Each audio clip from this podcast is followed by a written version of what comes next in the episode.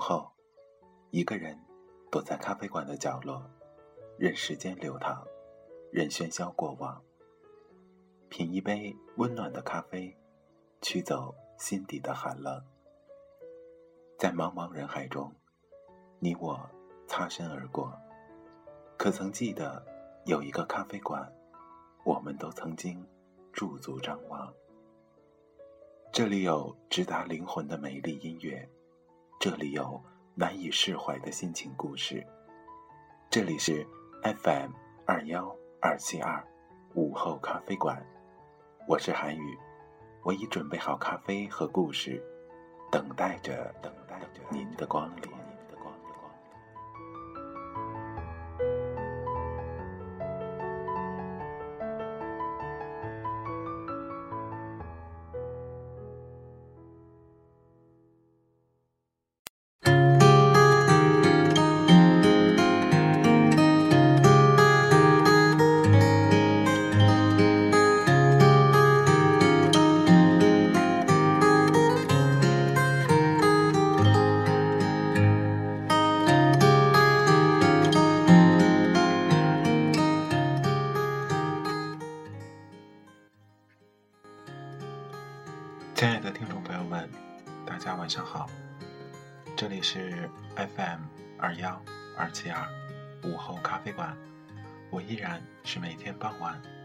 陪伴着你的主播韩语。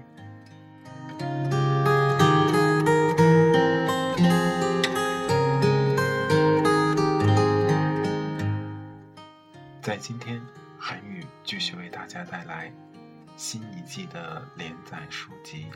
也是在前一期节目当中，韩愈提到的一本与之前连载的书籍，无论从风格还是文字的路线上，都是截然不同的一本书。那它就是来自魔鬼咨询师为大家带来的《魔鬼大善学》。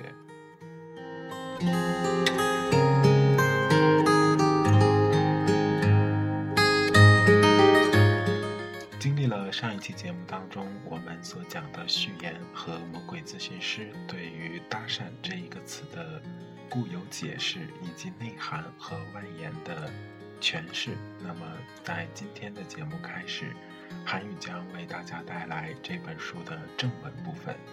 由于这本书的章节非常多，而且每一章的文字并不是很多，所以。基本上都是比较短小精干的，所以韩语会根据每一期节目所能涵盖的小章节的量，为大家适时的带来几个章节。比如今天有可能为大家带来三到四个章节的文字，可能在下一期节目就不会带来这么多了。所以，请关注韩语的午后咖啡馆，及时收听每一期为大家带来的魔鬼大善学。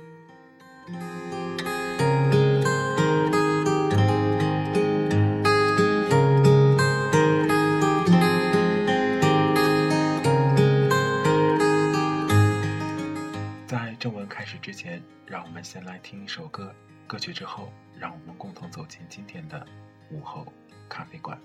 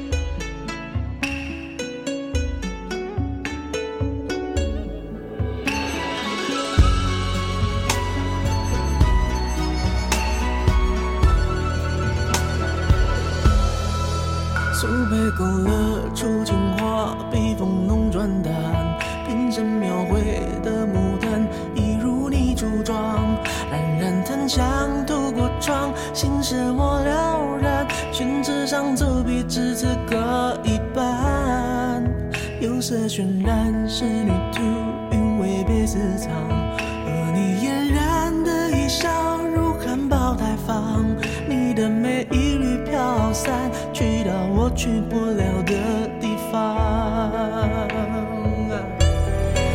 天等雨，而我在等你。炊烟袅袅升起，隔江千万里，在平地数个。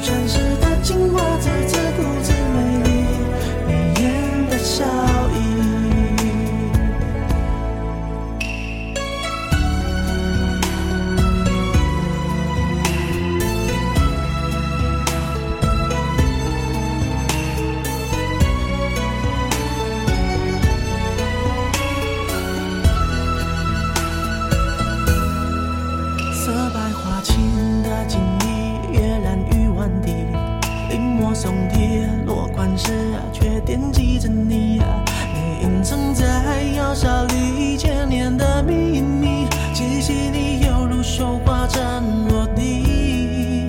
帘外芭蕉惹骤雨门环惹铜绿而我路过那江南小镇惹等你在泼墨山水画里色深处背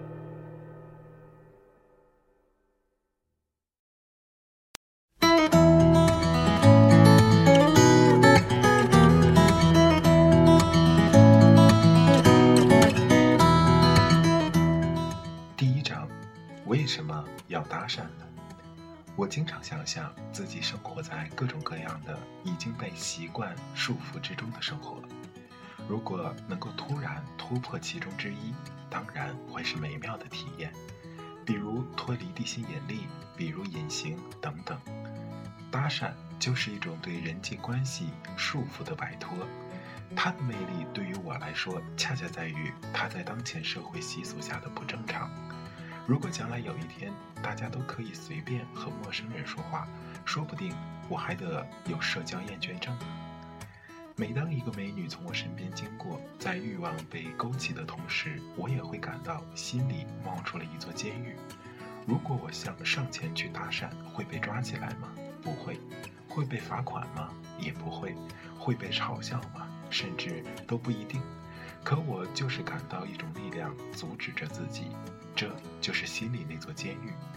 每每意识到这里，我就有一股无名的怒火，觉得自己已经不是自己了，而是在教化下的一个大傻叉。其实，只要我说一声“嗨”，这座监狱就立刻土崩瓦解了，就是这么简单，也就是这么不容易。一定要是个最纯粹的“嗨”，也可能翻译成其他的中文，但一定不能是躲躲闪闪、遮遮掩掩。就是要让对方明确知道，我这是在搭讪呢，不是问路，不是安利，那些所谓的精彩的开场白都是扯淡。越淳朴的，才越表现出你的勇气；越简单的，才越能表现出你的自然。没有勇气、没有自然的所谓精彩，其实只是另一种乞讨而已。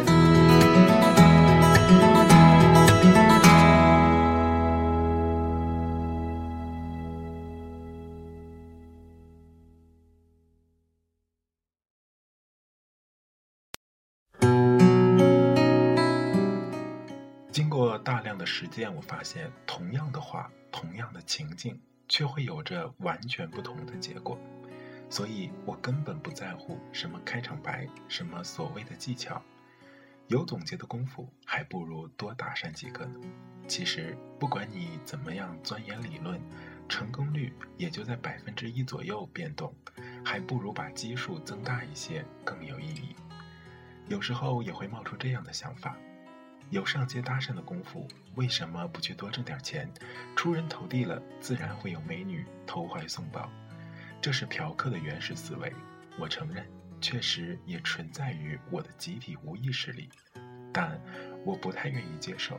也许将来我老了，不再是一个健康、有蓬勃生命力的男人的时候，会考虑这么干，但现在，绝不。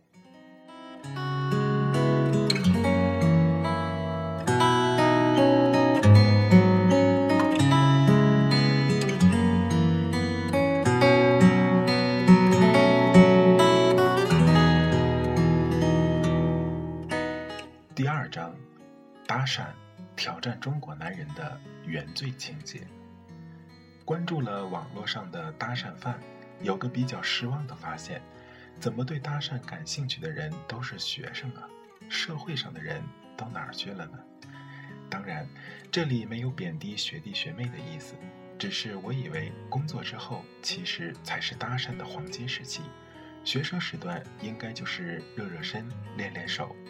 但是我发现这可能跟中国人的成熟观念有关。我那几个大学时的泡妞伙伴，工作以后全改嫖娼了，而且再提起泡妞，全都是一脸的不屑，好像能花钱买到的才是成功。仔细琢磨一下，原来他们上学时泡妞是因为没有钱。中国男人的传统偶像是关云长，不近女色才是爷们儿。但其实谁也做不到，所以就都成了背地里的登徒子，把不近女色留在了表面，最后逐渐演变成对女性的不尊重。相反，我们还能看到西方男人的活法，既能把好色的一面很自然地表现出来，同时又懂得尊重女性。我想，这二者之之间肯定是存在必然联系的。不能正视自己欲望的人。当然不会尊重欲望的对象了。所以，如果你对搭讪感兴趣，那么你也应该懂得尊重女士。当你真正的明白了这一点，你就会发现，跟一个陌生女孩搭讪其实是一种礼貌。有时候，跟一个认识的女孩话太多，倒是没有教养了。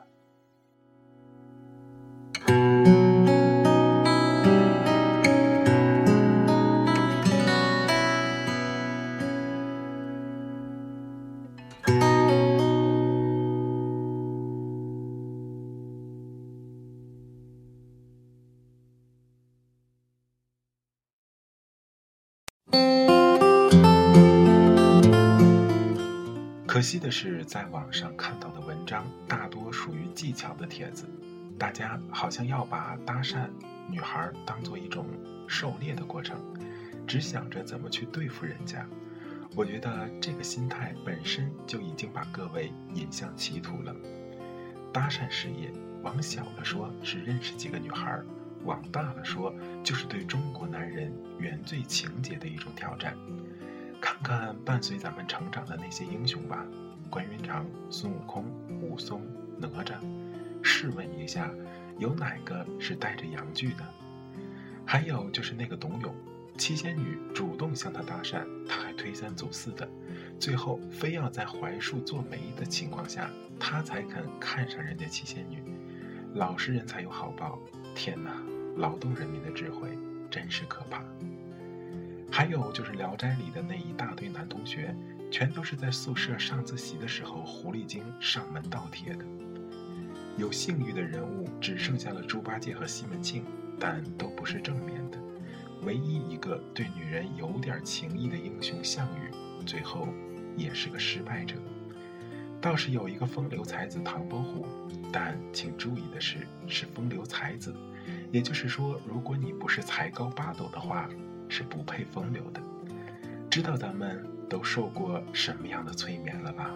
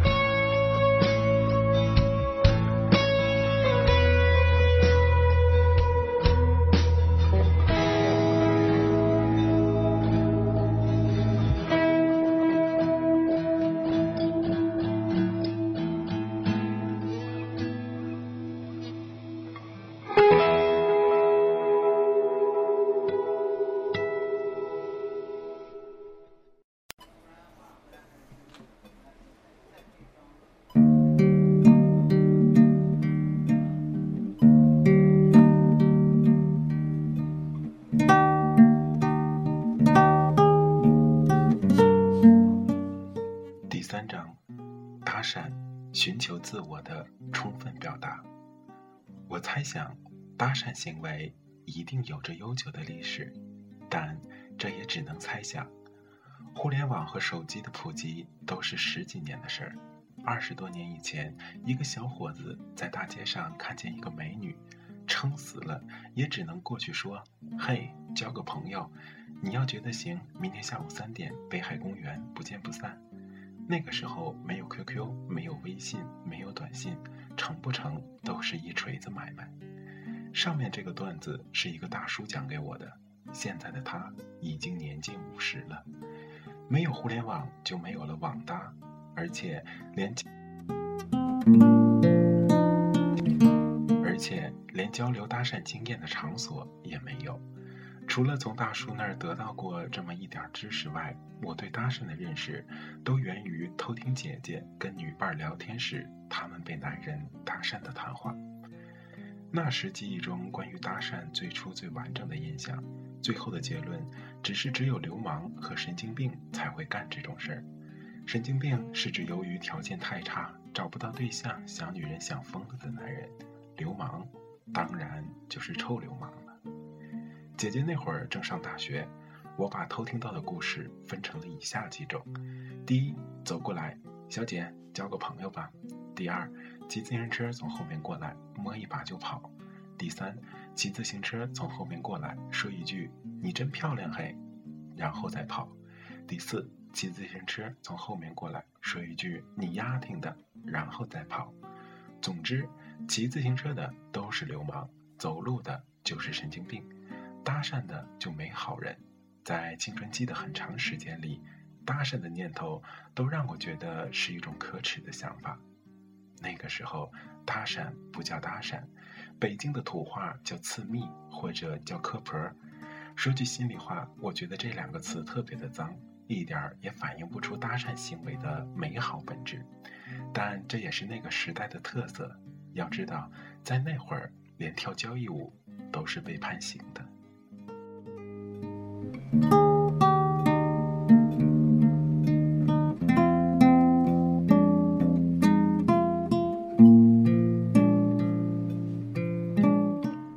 其实当时肯定有许多美好的搭讪，就像阳光灿烂的日子里，下雨认识宁静。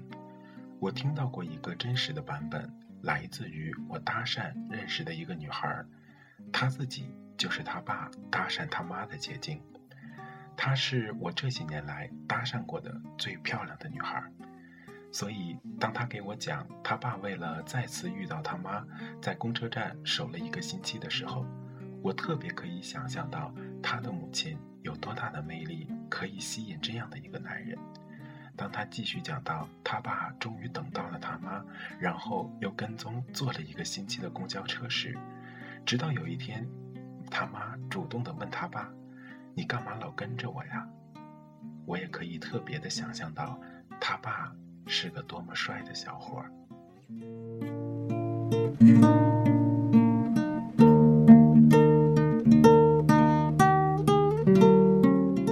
这个故事听起来像一个童话，不过当我凝视着他那张单纯而又美丽的脸庞，我突然觉得，偶尔相信一次童话也是可以的。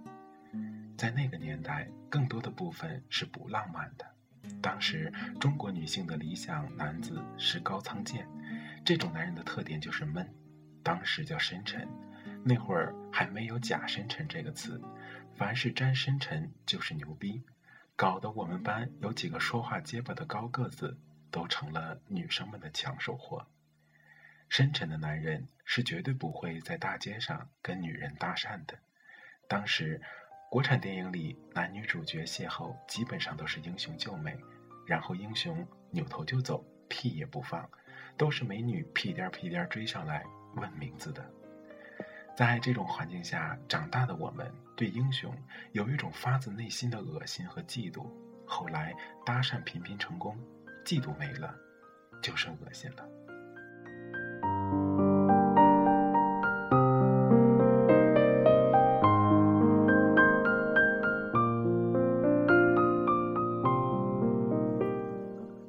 今天，这样的影响还在，就是牛逼人物都不表达自己的爱欲，女人自会赞赏和追求。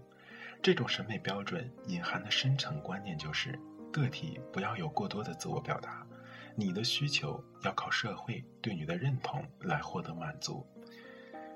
这个认同的标准，过去是英雄，如今是精英。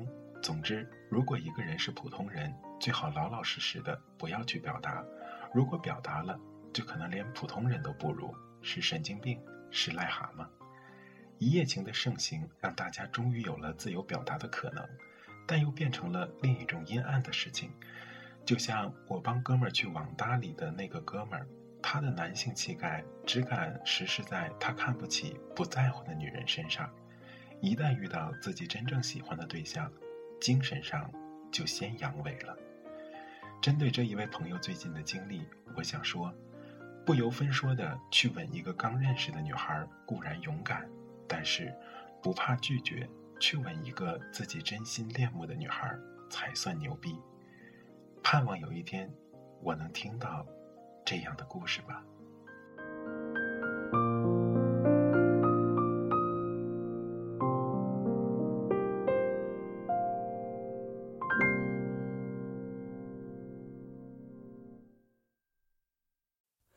再寒冷一点，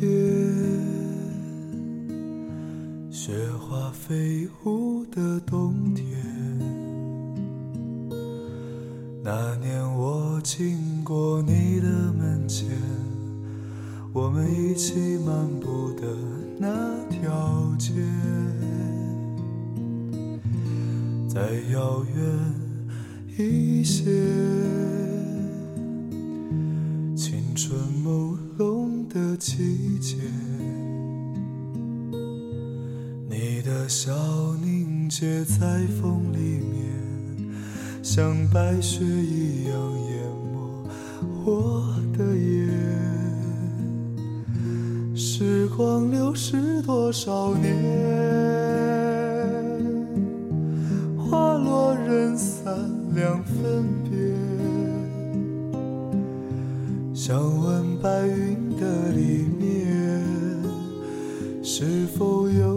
相思化作的雨点？月落乌啼霜满天，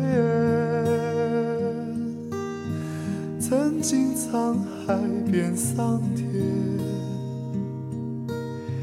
春去秋来又一